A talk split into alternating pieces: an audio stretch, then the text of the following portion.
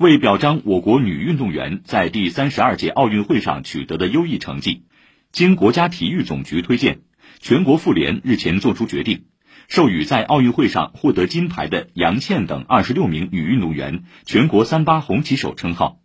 授予中国女子乒乓球队“全国三八红旗集体”称号。